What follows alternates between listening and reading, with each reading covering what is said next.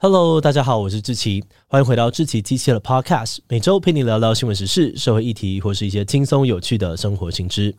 那今天这一集我们要来聊聊的主题是波音七四七。就算你对航空领域不熟，一定也听过波音七四七这个名词。这台喷射飞机曾经改变了航空业界的运作模式，让以前只有超级有钱人才能够做到的环游世界，变成一般人也可以达到的事情。另外，它也曾经蝉联三十七年的全球载客量冠军的壮举，还被征召为美国空军一号 NASA 的太空作运总机。不过，在今年的一月底呢，波音公司把最后一架全新的波音七四七交货完成之后，全系列的机型就此停止生产。这么狂的波音七四七为什么会逐渐的走向下坡，到现在全面停产呢？今天就让我们一起来聊聊空中女王波音七四七从崛起到退役五十多年来的传奇故事吧。不过，在进入今天的节目之前，先让我们进一段工商服务时间。从一九九零年就开始举办的中华职棒明星对抗赛，一直都是让棒球选手能够尽情表现以及与球迷同乐的重要活动。球迷们也都非常的期待能够透过票选活动，将自己心目中的明星球员送上球场。而且更令人开心的是，这也是一年一度球迷们能够看到各路球星在同一队一起打球的难得机会。那现在能够打造出最强战队的 Line Boom 中华职棒明星对抗赛票选活动也已经开始投票喽！只要在六月十五号之前进入活动网站，把票投给你最支持的球员，那么票数最高的球员就有机会登上今年明星赛的战场。而且完成投票的话，还有机会获得明星赛周边商品或者是 Line Points 的好康赠品哦！现在就赶快点击资讯栏连接，或是在 Line 上面搜寻 Line Boom 官方账号，用选票支持你最爱的球员吧！好的，那今天的工商服务时间就到这边，我们就开始进入节目的正题吧。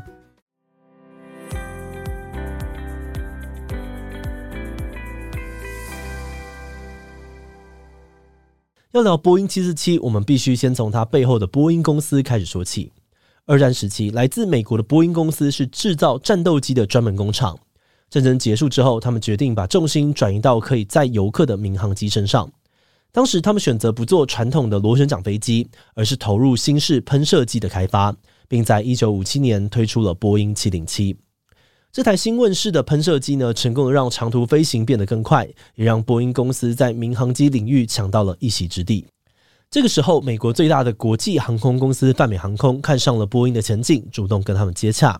当时泛美航空提出了一个野望哦，想要制造一台比当时市面上所有飞机都大两倍的飞机。期待双方能够一起成为空中旅行业的霸主，而且泛美航空不是嘴巴喊喊而已哦，他们霸气的投入了五点五亿美金的资金，下定了二十五架根本还没有开始研发的波音七四七，而波音公司也扛下压力，从零开始在西雅图建造出全世界最大的飞机厂房，在短短的四年之后，就把第一台波音七四七推出市面。它最明显的特征是在机头上面呢，有一块明显突出的驼峰。而它的机尾呢，则有六层楼这么高，飞行的速度每秒可以飞越三座足球场。那虽然说波音公司这段跟时间赛跑的研发故事本身就是一个超热血的职人剧题材，但碍于我们的篇幅有限，这部分只能忍痛先跳过。总之呢，在一九七零年，波音七四七首次出航就大获成功，而它的超大容量也为航空史写下了全新的一页。因为波音七四七又被称为是巨无霸客机，它是世界上面第一台双层喷射机，同时也是当时全球体积与容量最大的飞机。在波音七四七面世之前呢，世界上面没有任何一台喷射机可以载超过两百个人，但波音七四七在不分舱等的状态之下，一次就可以载到五百二十四人。那就算分成头等、商务、经济舱哦，它也还是有三百六十几人的容纳空间，直接就是别人的两倍。那说到舱等啊，实际上呢，波音七四七也是史上第一架拥有华丽头等舱的飞机，因为在它之前呢，其他飞机根本就不够大，划分不了三个舱等。诶，不过头等舱并不是波音七四七出名的主要原因，毕竟有钱人搭飞机好像不是太特别的事情。波音七四七最重要的贡献呢，是它让家家户户、普通老百姓大家都坐得起飞机。在以前，搭飞机旅行是少数有钱人的专利。在一九六零年代，一张机票的价格呢，大约比现在贵四十 percent 左右。据说，光是美国国内的短途飞行，就可能花掉一个秘书一整个月的薪水。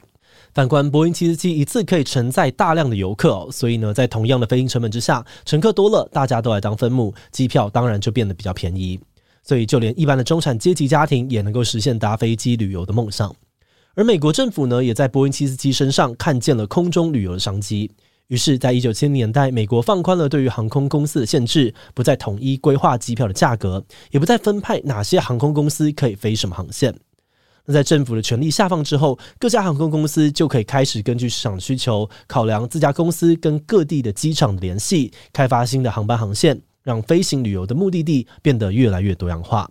这个民航市场也因此变得更加热络。而在这样子的背景之下呢，波音七四七成为了家喻户晓的飞机明星。甚至有人开玩笑说，哪家公司要是没有一台波音七四七哦，那就称不上是一间国际航空。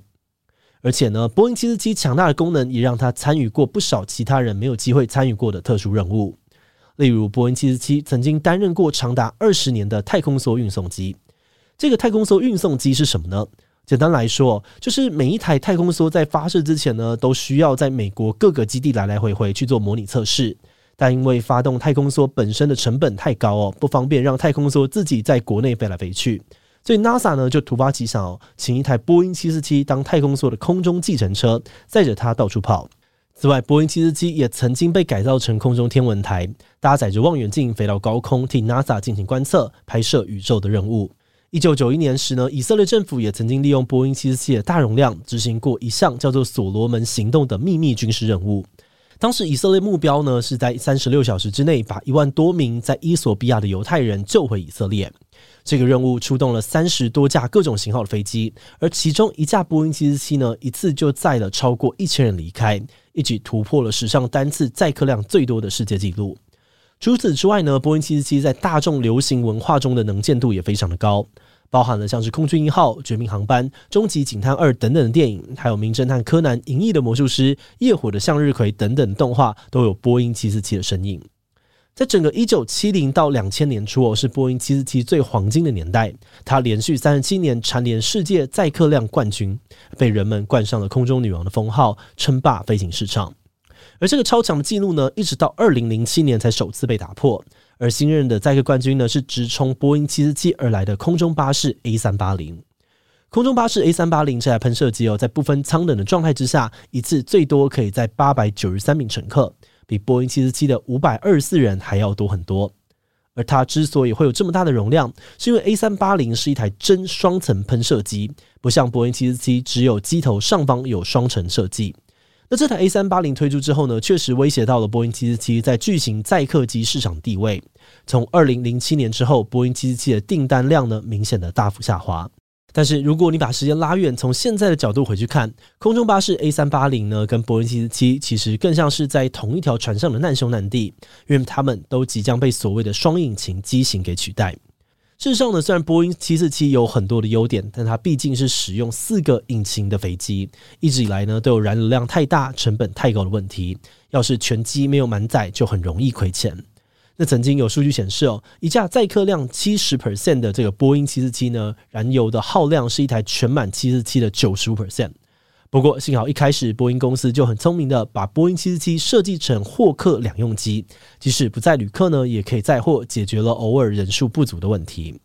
再加上早年呢，只有两颗引擎的双引擎飞机，动力还不够稳定，不被允许飞越大西洋、极地啊、沙漠等等地带，无法做长途飞行，所以波音七四七还是有着不可取代的功能性。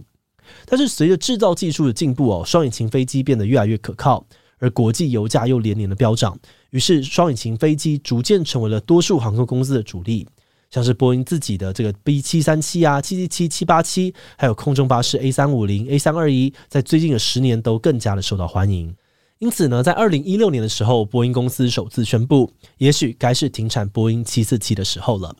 当年波音公司表示，继续制造波音七四七已经不合成本，有好几年它的订单啊，还有交机量都降到只剩个位数而已。很多的航空公司也陆续在那几年退役了他们的最后一架纯载客的波音七四七，包含了台湾的长荣航空、日本的全日空以及美国所有的航空公司。二零一七年呢，波音七四七的纯客机版本正式停产了。二零二零年，在新冠疫情对于旅游业的强力打击之下，货客机版本的波音七四七也被宣布即将在二零二二年停产。然后时间就来到了今年二零二三年的一月三十一日，波音公司把最后一台波音七四七交机给亚特拉斯航空。当时有上千名的波音员工，还有对于波音747充满感情的民众，大家聚集在波音西雅图的飞机厂房，一起送别这位成就无人能及的空中女王。而负责把飞机开往机场的机师，则是在空中画出了747王冠的图案，致敬这一代传奇的结束。五十多年来，波音公司一共制造了一千五百七十四台的波音747，而他们也表示，想到未来在厂房里面再也不会有波音747的身影，还是觉得十分的伤感。但同时也为拥有这段历史感到骄傲。那现在波音747全系列虽然都已经停止生产了，但各家航空公司里面还是有很多服役当中的波音747货机。所以，我们也许不用太伤心哦。至少在未来的几十年之间呢，大家都还有机会可以在空中看见波音747飞行的身影。节目的最后，也想要来聊聊我们制作这集的想法。虽然在航空业界呢，飞机总是不断的推陈出新，总是有更多的后浪推着前浪，但是能够像波音747这样子称霸空中的王者，数起来却也真的没有几个。许多年来，波音747也推出过许多的改良版本。努力的在不同年代取得一定的价值定位，只可惜哦，这些努力最后还是不敌四颗引擎对于成本的消耗。就连曾经击败波音七四七的空中巴士 A 三八零，最后都比波音七四七更早就全面停产。但是换个角度来说，在一九七零年代，波音七四七这台巨无霸飞机，要是不做成四颗引擎，根本就不可能飞起来，也不可能载这么多的客人，不可能做长途飞行。这样子一来呢，它也就不可能促使航空业放宽限制，让普罗大众都能够享受出国旅游的乐趣。而我们今天讲的整个传奇故事，也很可能都不会发生。所以，波音747在今年退役哦，我们觉得这或许就是时代发展之下一个必然的结果。但幸好，值得欣慰的是，它在消失于天空之前，已经带给了全世界一段丰富又不可取代的精彩旅程，还有这些说也说不完的有趣故事。好的，那我们今天关于波音七四七的介绍就先到这边。如果你喜欢我们的内容，可以按下追踪跟订阅。如果是对于这集波音七四七对我们的 Podcast 节目或是我个人有任何的疑问跟回馈，也都非常的欢迎你在 Apple Podcast 上留下五星留言哦。那今天的节目就到这边，我们就下集再见喽，拜拜。